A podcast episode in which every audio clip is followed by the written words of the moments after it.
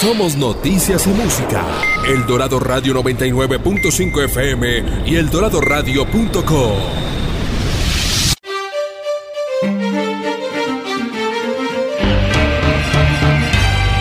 Desde la Tierra del Cóndor, transmite El Dorado Radio 99.5 FM.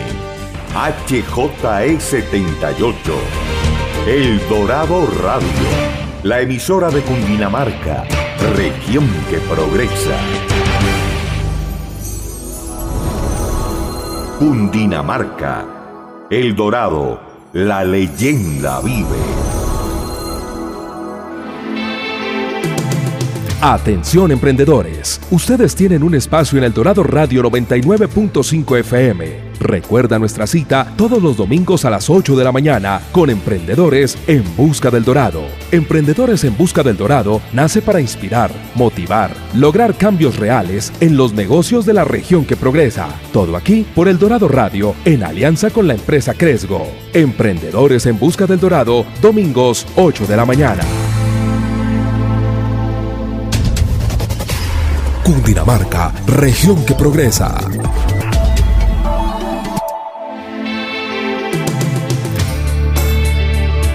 Domingo 8 de la mañana con el programa número 135.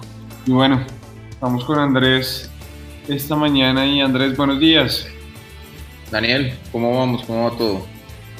Todo muy bien, todo muy bien. Cuéntanos un poquito el programa de hoy quién es nuestra invitada y, bueno, de qué vamos a hablar hoy.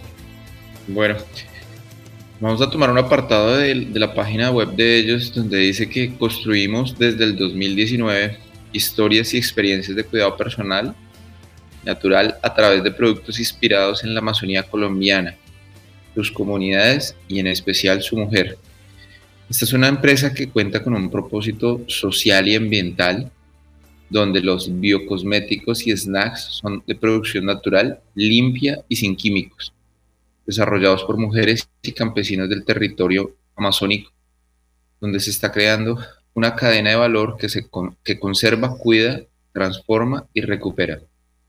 Y ya hablando de nuestra invitada, ella estudió Finanzas y Comercio Exterior en la Universidad Sergio Arboleda, después hizo una especialización en Gerencia Comercial de la Universidad de La Sabana, ha sido directora de unidad de negocio en el Scotia Bank, después en el Citibank, donde también fue directora de unidad de negocio, y una certificación en coaching ontológico de Newfield Network. Y en este tiempo fundó y dirige la Fundación Chiribiquete, quien trabaja por conectar la Amazonía colombiana al mundo y a través de la creación, apoyo e impulso a sus comunidades, en especial en la transformación de su forma de producción para migrar de modelos sostenibles para migrar a modelos sostenibles y armonía con la naturaleza. Y bueno, este espacio se, prestó para la fundación de Yari SAS. Y hoy tenemos a Diana Fernanda Vargas, founder de Yari. Diana, buenos días.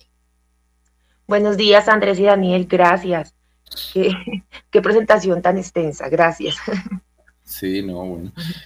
Queremos empezar, que nos cuentes un poquito, bueno, Cuéntanos acerca de Diana, de cómo llega a, este mundo de los cosméticos, a este tema de, la Fundación Chiribiquete, y si este es como el tema que más apasiona a Diana en su vida.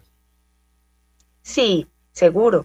Por eso hace cuatro años, cinco años, di un paso al costado siendo empleada y decidí, ya había creado un poco la Fundación Chiribiquete, pero no, no tan fuerte y no le había dado tanta contundencia hay que empezar a decir que yo soy caqueteña, yo soy de la Amazonía colombiana, nací en San Vicente del Caguán, Caquetá, eh, y, ese fue como el motor o el principal eh, propósito que tuvo Fundación Chiribiquete en sus inicios y era como reivindicar un poco el territorio donde nací, eh, que está muy bien, o el mundo es muy conocido.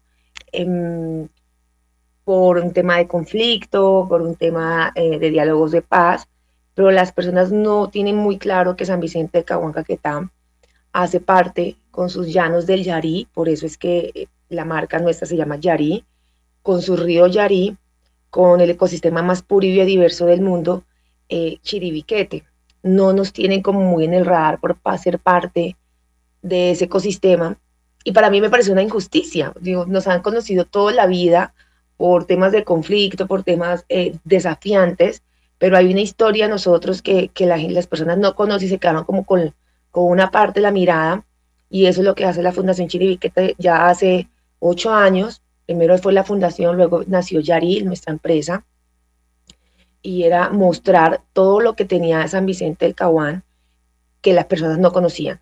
Todo el ecosistema natural, los frutos, em, la mujer tiene una, una, importancia grandísima en todo el, viraje, de, digamos, de la mirada de San Vicente. Y bueno, eso fue lo que eh, motivó a que cuando Citibank, que fue mi último trabajo, eh, se fuera definitivamente del banco, tomara la decisión de invertir en mis sueños, porque realmente fue así. Eh, Yari eh, no ha tenido un mayor socio inversionista, sino Diana Vargas. Te recibe después algunas convocatorias muy pequeñas, pero pues como uno decide creer en sus sueños, pues le apuesta a sus sueños y con el cheque de liquidación de 10, bueno, estuve, trabajando 17 años, pero en Citibank estuve trabajando 9 años, pues decidí empezar a hacer eh, Ayari. Y esa es como la motivación y es lo que nos ha llevado hacer todo lo que hemos creado durante estos cinco años, bueno, ya casi cinco años, eh, pero el propósito inicial era que Yari fuera una bonita oportunidad para que las personas conocieran mucho más a San Vicente del Caguán, mucho más a la Amazonía, mucho más al Caquetá. Diana, para volver de pronto un poquito al inicio y, y cuando, cuando estabas en ese proceso entre decidir qué hacer y estar trabajando para una corporación y, emprender. ¿Cómo fue ese proceso y, cómo tomaste esa decisión? ¿Cómo fue, fue tomar ese salto definitivo para, para poder emprender?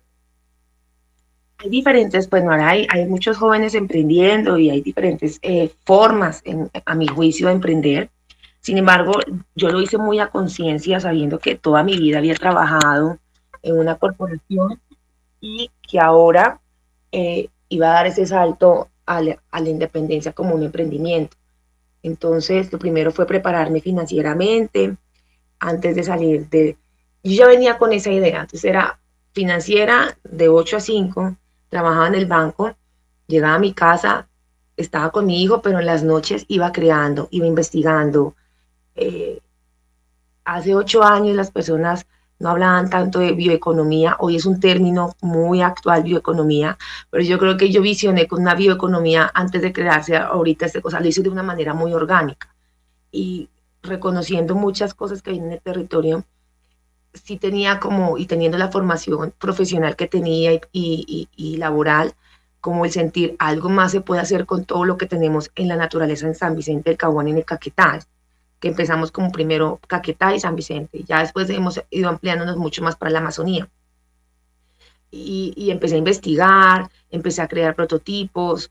Creo que fue una exigencia porque trabajaba casi hasta las 12 de la noche todos los días, creando, mirando qué iba a hacer, haciendo un plan financiero para poderme retirar. Eh, les cuento una cosa, yo tenía una libranza muy grande y yo decía, en el banco tengo que terminar de pagar esa libranza si me quiero independizar, organizándome financieramente esa es una de las cosas que yo creo que muchas personas están sentadas detrás de un escritorio trabajando para una corporación que si bien trabajan por un agradecimiento eh, y uno tiene que ser muy diligente, yo creo que y impecable con lo que hace, pues a veces no se atreven a experimentar esto eh, porque están eh, muy, muy amarrados al, puesto, no porque quieran, sino porque tienen compromisos financieros. Entonces, pues si uno quiere arriesgarse, pues tiene que prepararse, hay sacrificios que hay que hacer y hay que intentarlo, como también hay que ir, probar y decir, oiga, lo hice, no quedarse con esa duda de hacerlo y hacerlo. Y, yo creo que eso es lo que hice pues como en mis inicios, trabajar en el día, en el banco, llegar en la noche a investigar, ir creando, ir planeando financieramente mi vida para poder dar ese paso.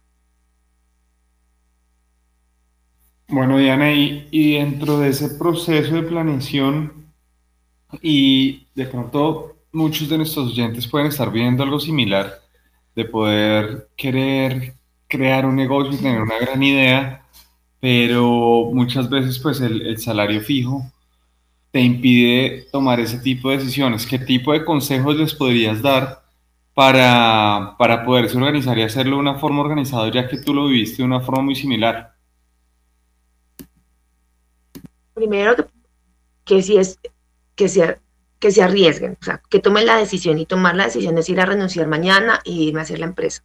Tomar la decisión es, ok, yo quiero hacer empresa, quiero intentar hacer empresa, voy a planear, esto es una parte de mis metas, y voy a planear cómo mi trabajo actual puede servirme más adelante eh, eh, en un tiempo establecido, que uno se fije una meta para poder dar ese salto. Y yo creo que ahí hasta salen ganando. Esa es una de las cosas que yo vengo del sector financiero y, y es un llamado a las empresas ahora que también estoy del otro lado. Y es que eh, las empresas generalmente estigmatizan a las personas que quieren de pronto dar ese salto. Entonces son como todos, no podemos hablar, somos calladitos y yo creo que una empresa que logre conectar los sueños de sus empleados con sus propósitos personales, con lo que el hacer diario de una empresa es súper ganador. Porque mira que yo le metía la ficha completamente a para remunerar, para comisionar, para ganar más plata, porque tenía una meta. Y, eso es lo que hay que hacer, hacer un plan de trabajo, ponerle un tiempo establecido, darla todo en el trabajo actual, porque como le digo, yo siempre he dicho que el mejor activo de uno es el, buen nombre, que bueno, a mí nadie me, me, sacó de Citibar por ser mala, eso lo, puedo decir acá, Citiban se fue de, Colombia y yo antes de, de, que se viniera esta reestructuración, porque todos lo sabíamos, tuve una conversación sincera con mi jefe. Y hoy de las cosas grandes que agradezco es haber tenido esas jefes que me permitieron ser sincera, permitieron decir, mira, yo agradezco profundamente todo lo que estoy haciendo, este es el medio que yo tengo para ir a hacer mi sueño y ten la seguridad que voy a dar todo por el todo porque yo quiero hacer mi sueño. Y siempre tuve una relación muy, muy sincera con mi jefe. Ella sabía que yo quería hacer mi empresa. Sabía que por la hacía los jabones, hacía los prototipos, pero nunca bajó la exigencia con el banco. Siempre era, tienes que cumplir y yo cumplía. Entonces cuando se fue Citibank, le dije, yo quiero irme, yo quiero estar en el plan de retiro y quiero irme de esta manera bonita y creo que fue una de las formas eh, en octubre del 2019 de las cuales ella decía, he ido por varios puestos a dar esta carta de retiro y ha sido muy traumático para muchos y te dejé de últimas porque tú me estás dando un abrazo. Y yo de verdad le di un abrazo, agradecí porque así lo había planeado. Así me había puesto un punto de máximo de espera, un año. Eh, 2018 dije, me voy, me voy, espero que me vaya con un cheque y bueno, gracias a Dios todo confabuló. Yo creo que el poder del pensamiento y la palabra era distinto a que yo renunciara a que me sacaran indemnizada porque se iba a Citibank. Y eso fue, yo creo que un premio también. Cuando uno va planeando las cosas y se va moviendo, yo estoy segura que el universo le va moviendo a uno las cosas.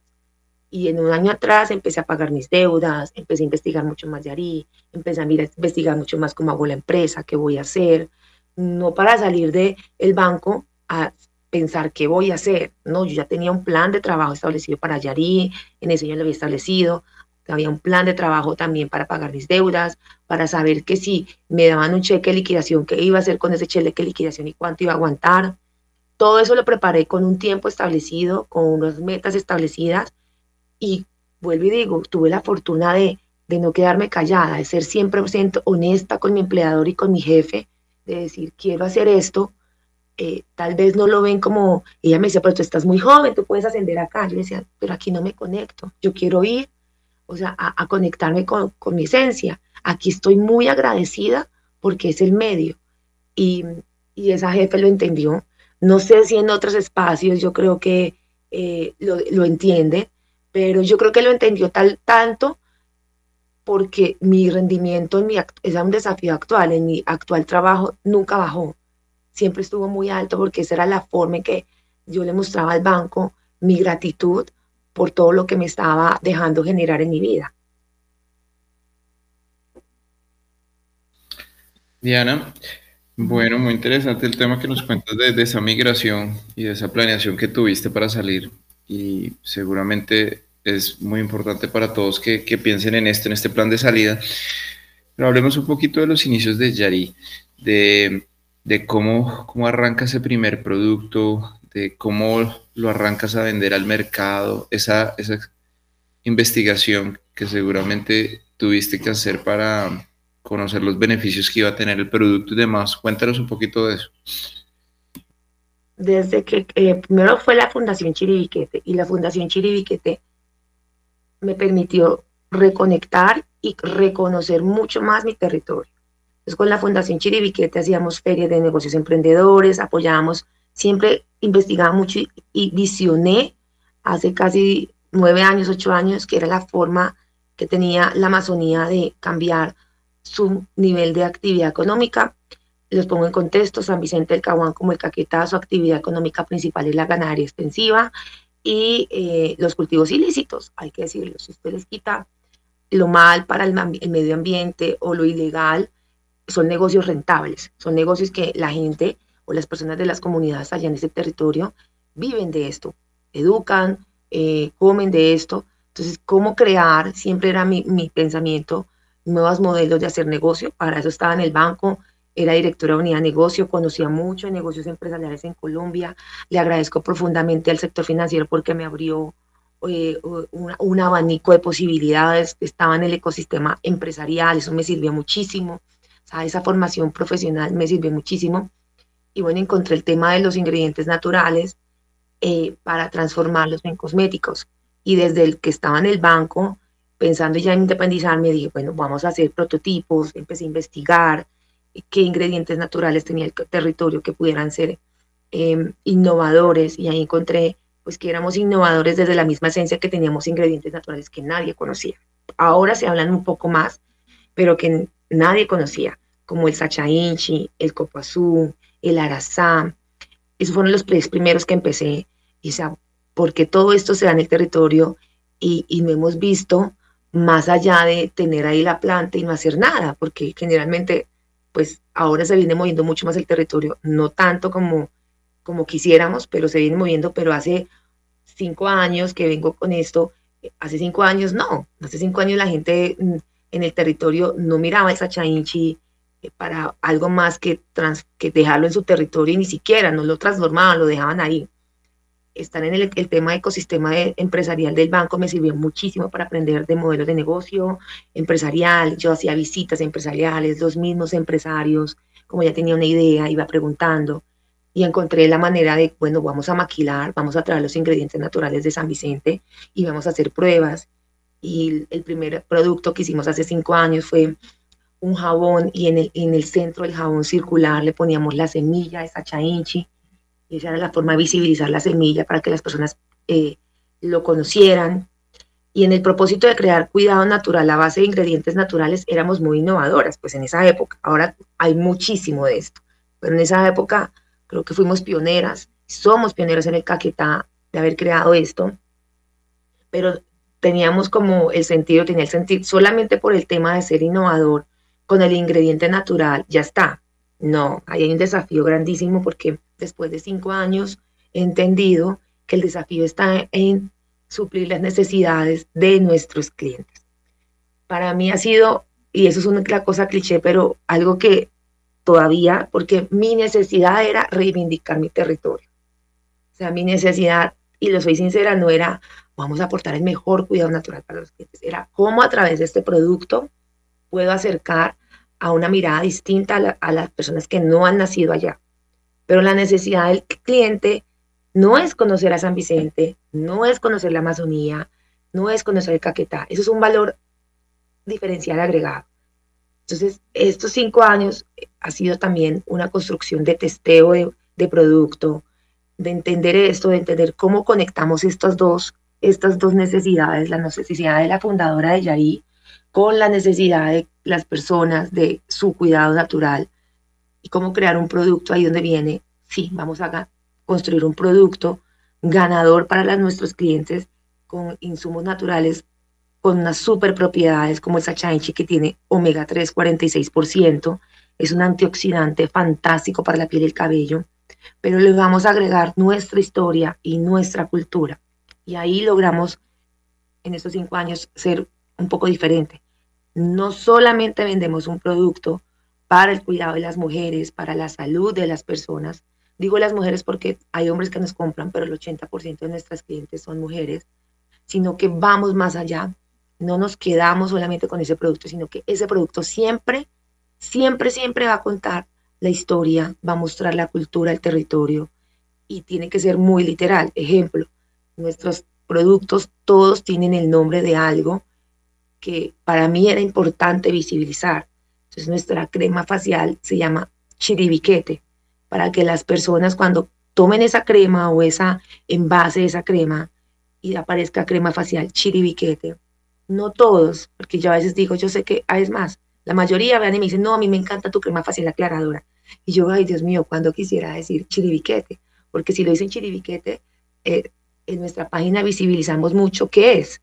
Entonces quisiera que las personas dijeran, oiga, ¿qué es chiribiquete? ¿O qué son los nucat? que es el aceite humectante que les, lo nombramos nucat en, pues en honor y ni siquiera honor, como una más forma de que las personas eh, sientan eh, el sentir de necesidad que tienen los nucat macú en San José del Guaviare, que están en vía de extinción y son la última etnia nómada indígena colombiana, y así sucesivamente. Entonces, así logramos como conectar estos dos mundos de una necesidad de reivindicar un territorio con crear productos de primera necesidad de eh, un mercado actual que está demandado y que tenemos un potencial gigante a nivel internacional en el, en el país. Diana, y para contarle un poquito a nuestra audiencia sobre esos productos desarrollados, actualmente, ¿dónde los pueden conseguir y qué tipo de productos vienes haciendo con estas comunidades en, la Amazonía? Bueno, nuestra materia prima principal es el sacha Eh, hemos agregado el copo azul, el arazán en las, fragancias. Em, tenemos dos puntos de venta acá en Bogotá. Estamos en la 75 con 20 en un distrito cultural San Felipe.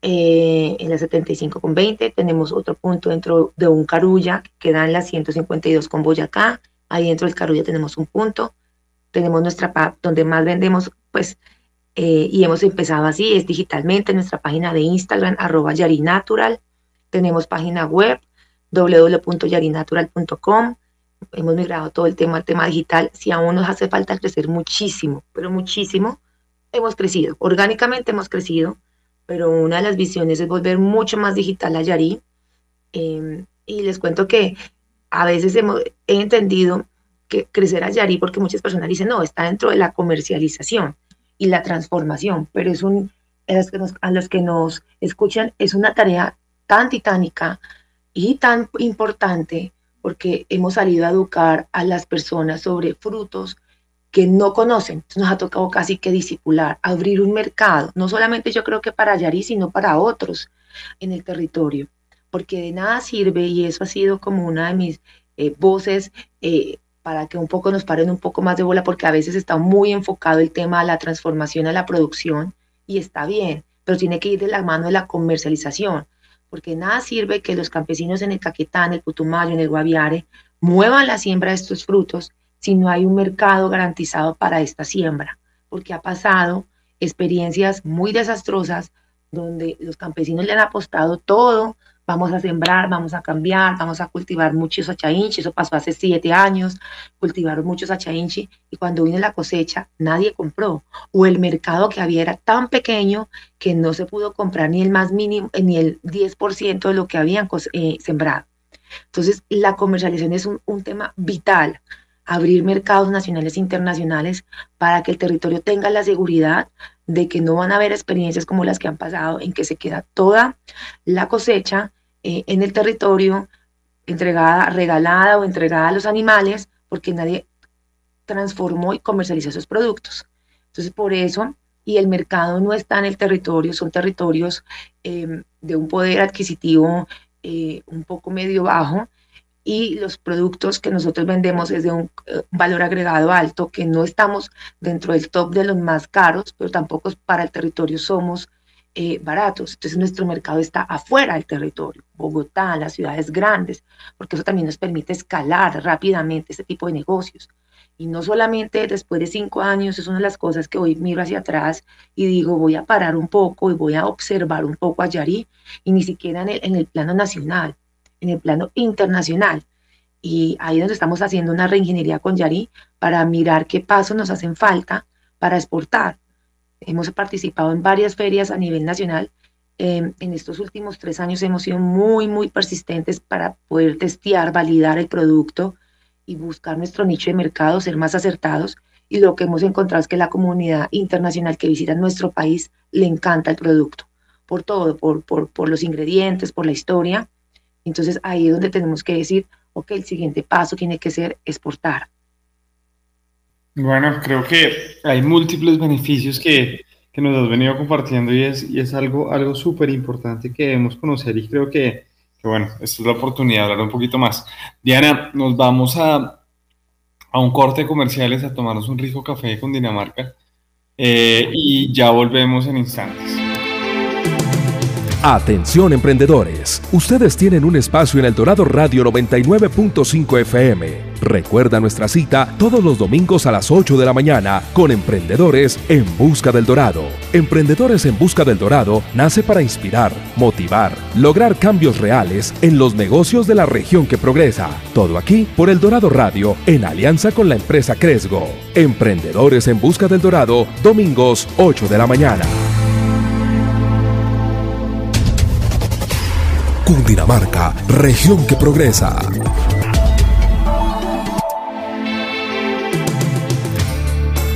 Volvemos a Emprendedores en Busca del Dorado con Diana Vargas, cofundadora y directora de Yari Natural, una compañía que está sacando adelante todos los productos de la Amazonía y que nos está compartiendo todas estas bondades que pueden tener productos y adicional está conectando a esos proveedores en una región que infortunadamente viene siendo un poco olvidada en el tiempo. Diana, en esta sección vamos a hablar muchísimo de retos y aprendizajes.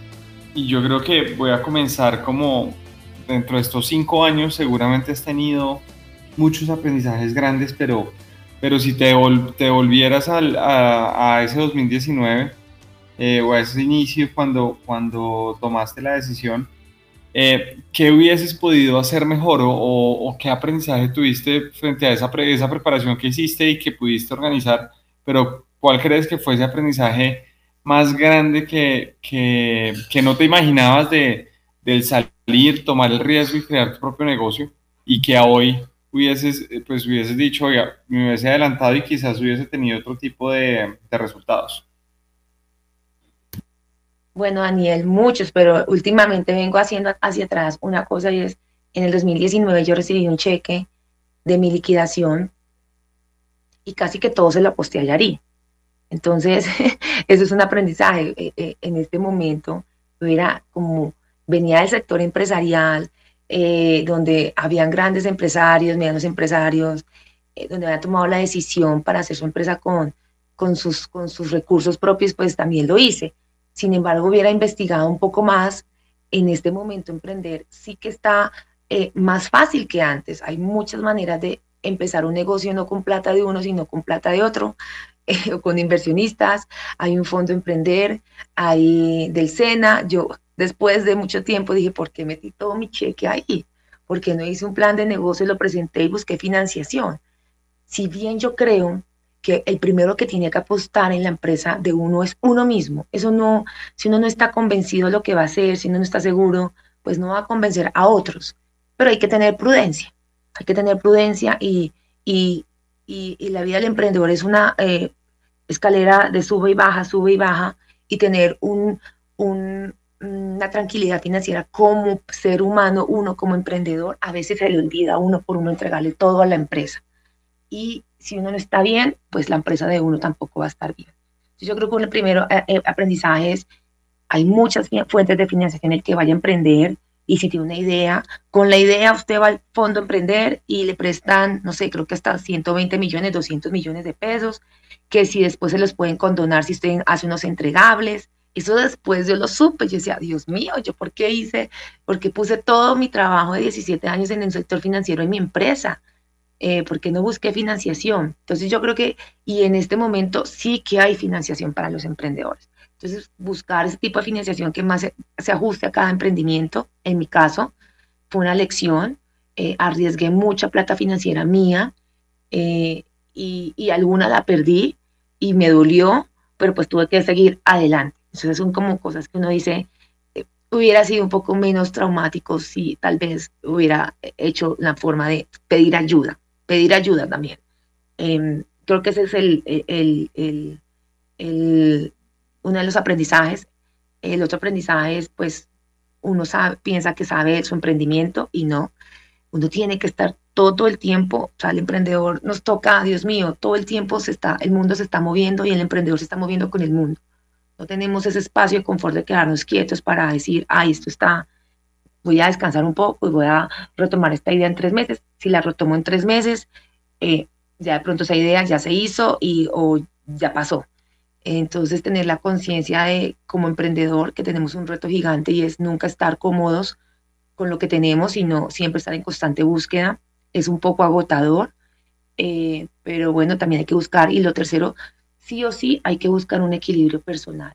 Sí o sí. Eh, eh, yo después de cinco años creo que ya no negocio. Yo digo, no llega un punto en que uno dice, o sea, le voto todo a esta empresa, pero me devuelvo a mi ser y sí o sí yo tengo que estar un poco equilibrada, porque todo, todo pasa, hasta la empresa pasa, pero la familia que está ahí, los hijos están ahí y necesitan tiempo. Entonces un aprendizaje es volver a rescatar eh, el equilibrio eh, en, lo familiar, en lo personal de los emprendedores.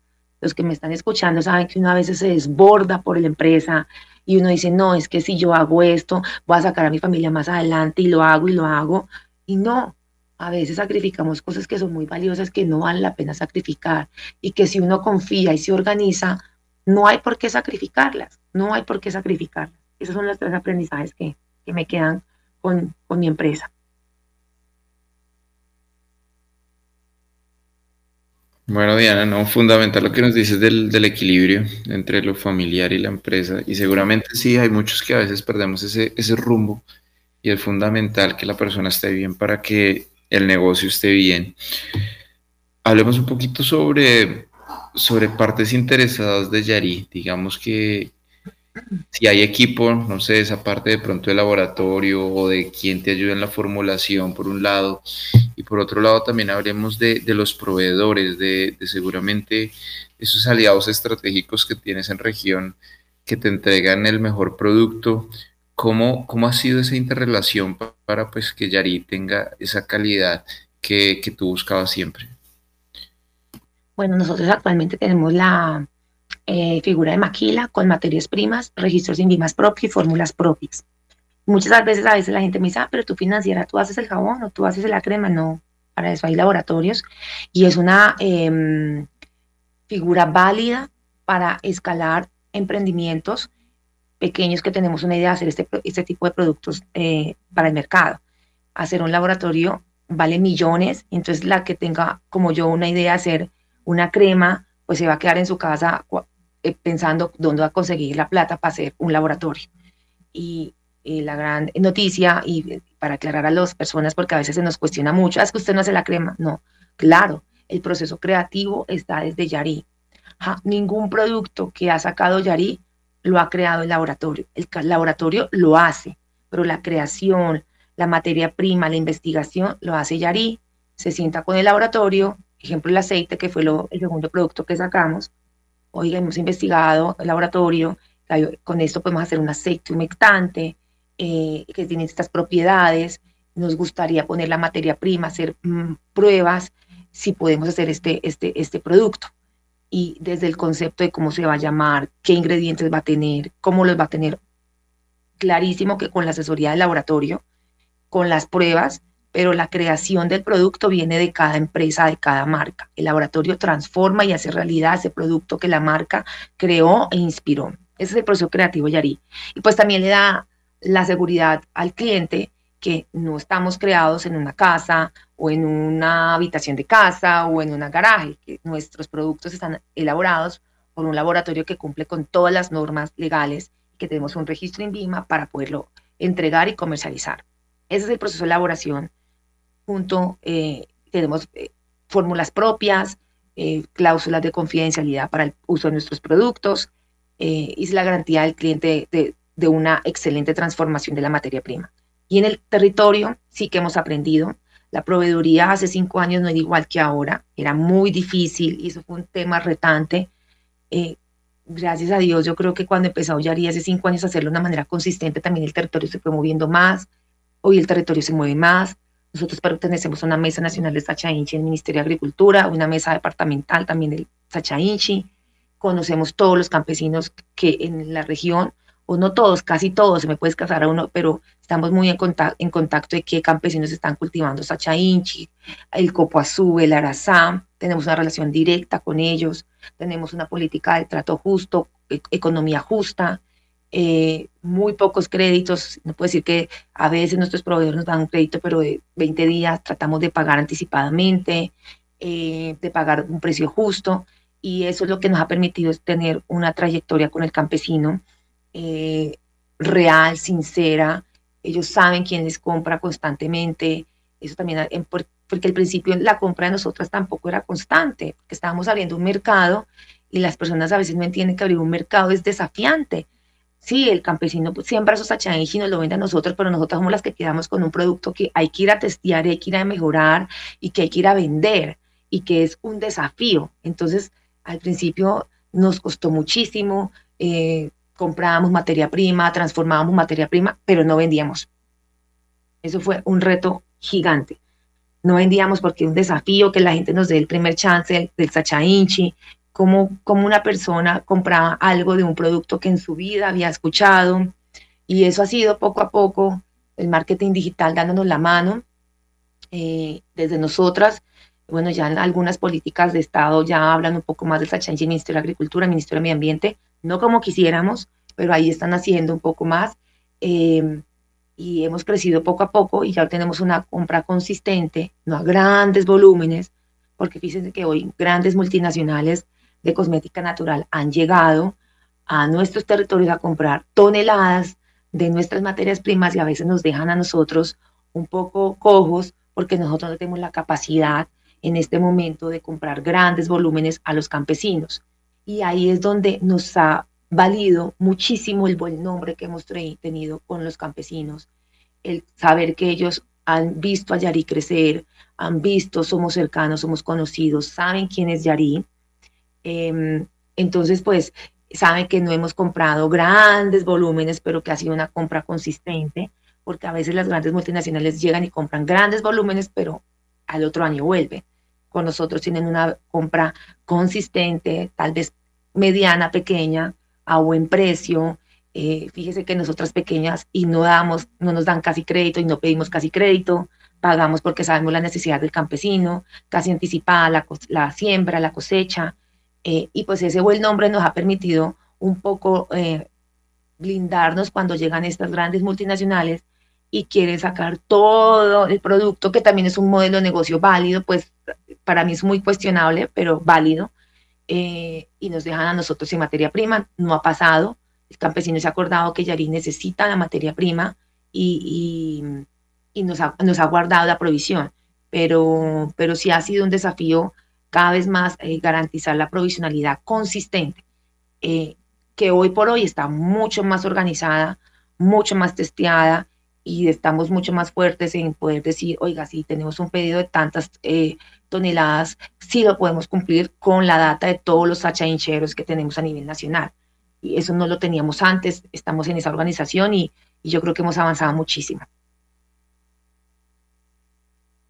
Diana, cambiando de tema y hablando un poquito como de, del cliente, eh, ¿cómo ha sido esa evolución de ustedes al conocerlo mejor y al poder adaptar esos productos a ese cliente que han ido identificando que efectivamente valore y este tipo de productos y que, y que realmente se conecta con, con esa propuesta de valor de ustedes?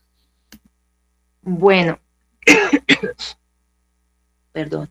Eh, yo creo que ahorita hay un, boom de cosmética natural, un boom, o sea, está, para mí está un poco saturado porque entonces encontramos que los ingredientes naturales efectivamente son nuestra em, fortaleza, entonces todo el mundo se volcó a hacer emprendimientos o empresas de cosmética natural.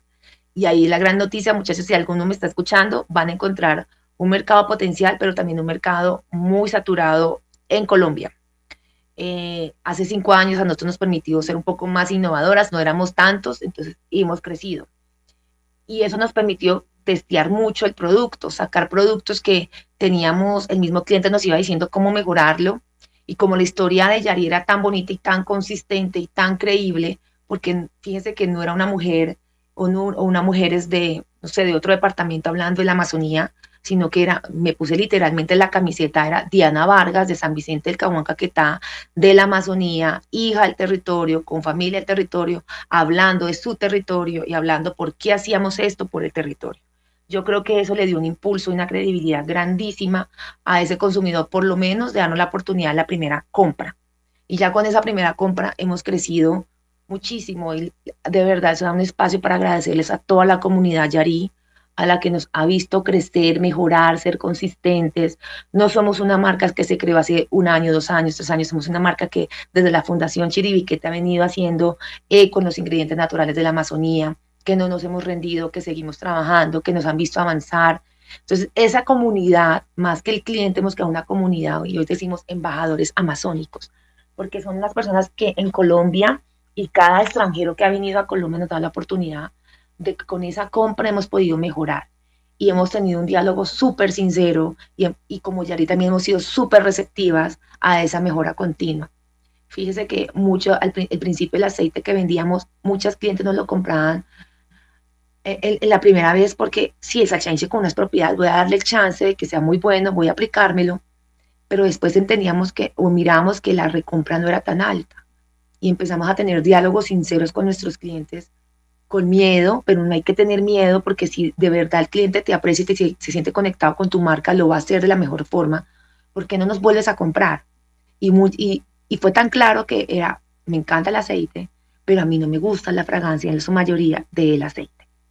Y eso hace tres años nos permitió hacer un reingeniería del aceite. Y ok, muchas personas dicen, no, ni aceite no hay que ponerle fragancia, porque si no se le daña, estuve hace poquito en esto y una otra marca eh, cuestionó, pero no, no lo mezcles con otro, otro, otro, otra fragancia.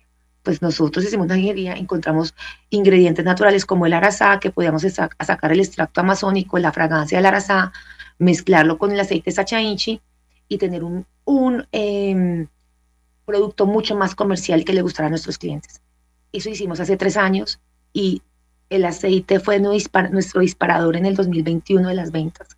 Nuestras ventas se cuantificaron, o sea, el aceite por todas partes donde íbamos, súper referido, súper recomendado con nuestras clientas. Y pues todo también pasó a raíz de que, o sea, vamos a escuchar al cliente, porque a veces pensamos que tenemos el mejor producto, pero no, no lo preguntamos sinceramente al cliente. Oye, tú me compraste y no me volviste a comprar, ¿por qué no me volviste a comprar? Así fue. Y las clientes muy generosas y con todo el amor nos dijeron, mira, pasa esto con la fragancia. Entonces, em, yo creo que también a través de la página hemos tenido un diálogo cercano con nuestras clientes, más que todo de Instagram. Han visto la evolución, eh, preguntamos mucho a las clientes. Yo creo que también nos falta preguntar más a las clientes qué quieren y cómo esas necesidades que ellas quieren y o ellos quieren, porque mira, uno de los mejores clientes de nuestro aceite Sacha es un famoso diseñador y es hombre. Y él es, él es uno de los clientes más fieles que tenemos hace tres años del aceite. Pero la mayoría son mujeres, pero siempre estamos preguntándoles qué más pudiéramos hacer. Eso también, el tema de la mejora de los empaques. Hemos sido muy orgánicos. Nosotros no hemos sido una empresa que salió wow al mercado con todos los recursos, con la mejor página, con la mejor marca, con la mejor empaque. Pero hoy por hoy yo creo que esa ha sido nuestra fortaleza porque las personas ven la credibilidad del proceso. ¿sí? O sea, ven que hemos, no, nos hemos quedado quietos, que siempre estamos con nuestros recursos mejorando. Entonces también el tema de los empaques, Diana, mira, puedes mejorar el empaque, el empaque ustedes ya están, están vendiendo mejor, trata de migrar un poco al vidrio, no todo se puede, pero trata de mejorar las etiquetas, eh, el logo, y hemos tenido una constante evolución y ha sido mucho por la demanda de nuestras mismas clientes, que hoy por hoy yo digo más que demandar, ha sido un acompañamiento. Yari no ha crecido, su socia fundadora no ha crecido o la empresa no ha crecido, yo creo que todos hemos crecido, la comunidad ya, ya ha crecido, nuestras clientes han crecido, de, pues, de manera de siempre estamos entregándoles conocimiento, buena salud, buen cuidado y, y siempre estamos muy atentas a eso, a esa comunidad. Diana, muchísimas gracias y, y bueno, el tiempo va volando y, y, se, nos va, se nos va acabando y tenemos una sección chévere para conocerse un poquito más y de preguntas rápidas, respuestas rápidas. Andrés, adelante. Diana, un emprendimiento diferente a Yari que admire. Diferente a Yari que admire. Ay, sí, eh, Gregoria Joyería. Ella hace, eh, Gregoria hace filigrana, espectacular. Y no sé si ha atado a este emprendimiento una emprendedora que admire. Sí, María Paula de Tierra Col. María Paula. ¿Qué hacen ellos? Bueno, María Paula hace una plataforma de agremia a todos los campesinos productores del campo de óptima calidad. Es una mujer, pues mi emprendimiento como tiene mucha base de transformación y comercio, pero tiene una base agraria bastante grande. Me conecto con todos los emprendedores que tratan de mejorar el campo, de visibilizar el campo. Y mira, es una mujer que ha entendido que una de las formas de aportar al campo es visibilizando, visibilizando a los emprendedores, conectando ese mundo agrario, rural, muy lejano a las grandes ciudades. Eh, ha hecho una em, tarea titánica, ha tenido unos desafíos grandísimos eh, y bueno, nos hemos acompañado en el proceso y, y la admiro por, por su sentir en el tema agrario y por no desfallecer en el intento. Diana, tu palabra favorita. Berraquera. ¿Y tu plan favorito cuál sería? Dormir, aunque no lo hago mucho, pero cuando puedo me encanta dormir. Bueno, Diana, espectacular. Y creo que llegando acá a nuestro, a nuestro final, acostumbramos siempre en resaltar esas cosas que nos llamaron la atención, en poder digamos que agrupar todo lo que veníamos hablando. Y yo creo que comienzo por mi parte y creo que lo primero es, y en el resumen de la, de la conversación, y es creo que, que tú nos has hecho evidente cosas que, que pues deberían ser muy evidentes y, y es conocer un poquito más nuestro, nuestro país, conocer nuestras regiones, conocer esos productos que, que deberíamos conocer, saber utilizar y consumir, consumir dentro, dentro de nuestro día a día. Y creo que eh, hay una, todavía hay, un, hay una brecha grande por cumplir y creo que, que lo primero y el primer mensaje para todos nuestros oyentes es que debemos conocer lo nuestro y de pronto, de pronto valorarlo muchísimo porque, porque seguramente lo que, lo que pasa es que aquellos extranjeros lo valoran mucho más que, que nosotros y creo que que en esta época en la cual es muy importante alimentarse bien, es muy importante, digamos, que conocer esos productos que consumimos. Creo que los productos que ustedes ofrecen y que la región completa del Amazonas ofrece eh, es clave para, para, nuestra alimentación.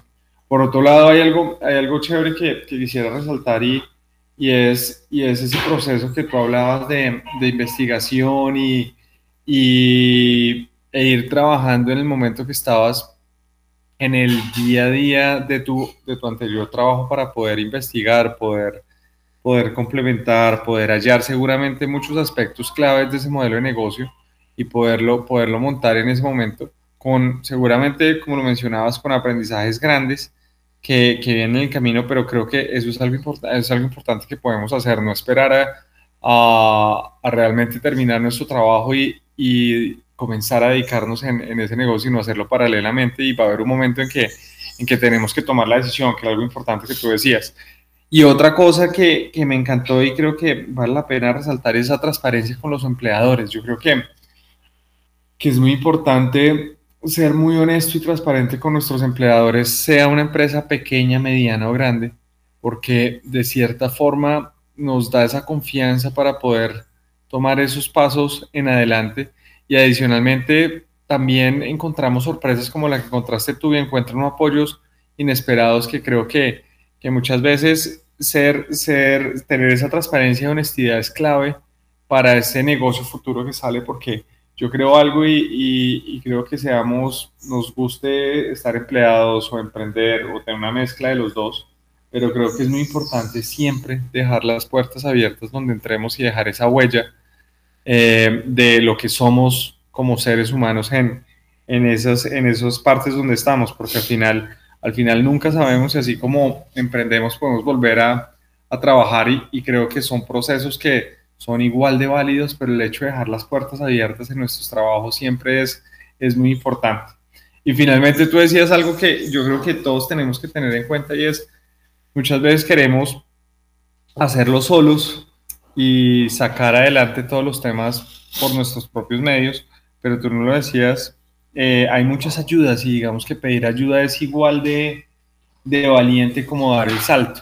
Yo creo que es algo que nos enseñan a, quizás nuestra cultura nos enseña que usted lo puede hacer todo, pero realmente pedir ayuda no está mal y pedir ayuda es algo muy importante en diferentes aspectos, tanto, tanto en aspectos financieros como operativos, como, como de cliente, porque cuando uno se enfrenta al emprendimiento o a crear un negocio, tienes que hacer de todo y finalmente uno no se las sabe todas y eso es un aspecto muy importante que todos debemos tener en cuenta y que, y que ojalá cada uno de nosotros piense que, el pedir ayuda al revés es algo que nos debe, nos debe, nos debe dar muchísimo orgullo y no, no es una debilidad como quizás nos lo pueden enseñar en el tiempo nuestros, nuestros padres, abuelos y, familiares. yo, yo me llevo por eso, por esas, esas tres aspectos por mi parte. Y bueno, le doy la palabra a Andrés. Bueno, yo por mi lado voy a hacer una conclusión muy corta, pero es como más un tema de análisis para todos aquellos que estén pensando en el camino de emprender. Y es normalmente siempre hay, detrás de todo emprendimiento hay una pasión inmensa por algo. Y esto claramente sale a resaltar en Yari. Lo que nos comentaba Diana al principio, que había una especie de lucha de una necesidad de la fundadora y una necesidad del mercado. Y los primeros instantes del negocio fue cómo encontrar ese equilibrio entre las dos necesidades. Y creo que se da de acuerdo a la historia que nos cuenta Diana, de acuerdo a cómo en cada producto la intención de mostrar un espacio de la región, de mostrar y visibilizar, como ella siempre buscó, que no era solo violencia, sino que también había un espacio de productos, una comunidad detrás, una, un espacio también para generar un producto saludable y que pues también fuera rentable, su necesidad de salir y buscar mercado en otro espacio diferente al Putumayo. Entonces, esto nos cuenta de la pasión que había detrás de Diana.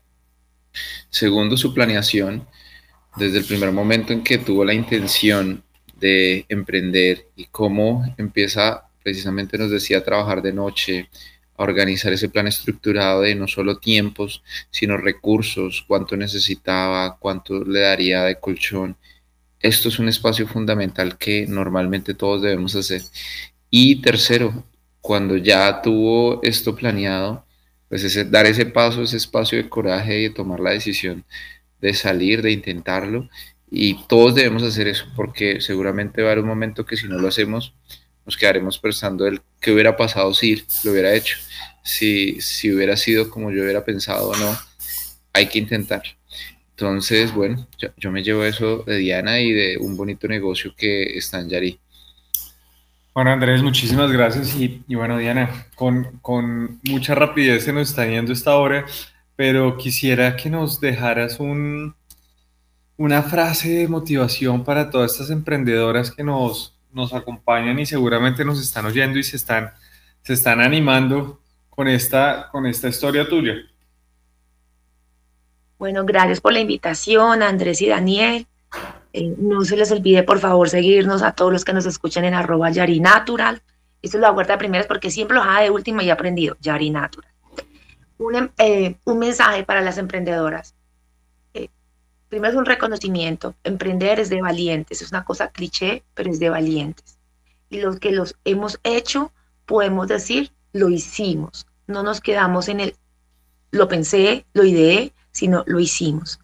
Cada emprendedor, cada emprendedora lo está haciendo y siéntase muy honrado y muy valiente de que ya lo está haciendo. que no le eh, ha llegado al, a la su cúspide, que está en el proceso, pero lo está haciendo. Y hacerlo ya tiene una gran dosis de valentía. Ser, emprendedor es ser valiente. Eh, que es tan, tan valiente es que a veces los emprendedores también tenemos que eh, saber reconocer cuándo también dar un paso, no para frenar nuestros sueños, sino para pausar, observar y seguir avanzando. También es válido los espacios. Yo hoy les voy a decir, me estoy dando un espacio, eh, quiero internacionalizar mi marca. Aquí lo tengo que decir, han habido muchos eh, recursos internacionales que no nos hemos ganado porque no estamos de base en el territorio, pero sí hemos trabajado mucho por el territorio y eso es una de las cosas que yo digo, no sé, porque el tema de la comercialización y, y transformación, que es una cadena vital, no nos aportan tanto como a la de producción, pero bueno, pero no me quedo con eso, me quedo como que, oiga, mi meta es internacionalizar mi marca, voy a dar un paso al costado para fortalecerme financieramente y seguir respaldando a mi empresa. Entonces, hay que tomar decisiones valientes en la vida y si ustedes tienen la meta como tal y sienten su pasión, eh, los idas y las venidas, las bajadas y las subidas siempre van a tener un objetivo y es llegar. Y no nos importa si llegamos en 5 años, 10 años o 15 años, pero si lo tenemos claro, vamos a llegar con mucha dosis de valentía. Gracias. Diana, valentía y valentía. Yo creo que la otra vez nos decías en arroba Yarinatural, pero también danos la, la, página web donde, donde todos aquellos interesados pueden entrar y nos decías que están también en el Distrito Cultural de San Felipe. También si nos puedes dar la dirección para que aquel que se anime pueda ir y probar los productos de Yari? Bueno, nuestra página web es www.yarinatural.com, página en Instagram arroba yarinatural, celular WhatsApp, también hacemos envíos, mandanos el catálogo digital 312-443-7392. Tenemos un punto en la calle 75, número 20C89, piso 2, Distrito Cultural San Felipe, estamos en la esquina creativa San Felipe hace tres años. Bueno, Diana, yo creo que agradecerte muchísimo, gracias por acompañarnos en esta mañana de hoy y bueno, contarle a nuestros oyentes que nos pueden seguir en arroba cresgo en Instagram y LinkedIn. Esperamos todas sus dudas, preguntas al dorado arroba cresgo.com y en la línea WhatsApp 320-940-6057. No siendo más, nos despedimos. Una buena mañana para todos y Diana, nuevamente muchísimas gracias Andrés por acompañarnos. Atención emprendedores, ustedes tienen un espacio en El Dorado Radio 99.5 FM. Recuerda nuestra cita todos los domingos a las 8 de la mañana con Emprendedores en Busca del Dorado. Emprendedores en Busca del Dorado nace para inspirar, motivar, lograr cambios reales en los negocios de la región que progresa. Todo aquí por El Dorado Radio en alianza con la empresa Cresgo. Emprendedores en Busca del Dorado, domingos 8 de la mañana. Cundinamarca, región que progresa. Somos noticias y música. El Dorado Radio 99.5 FM y eldoradoradio.com.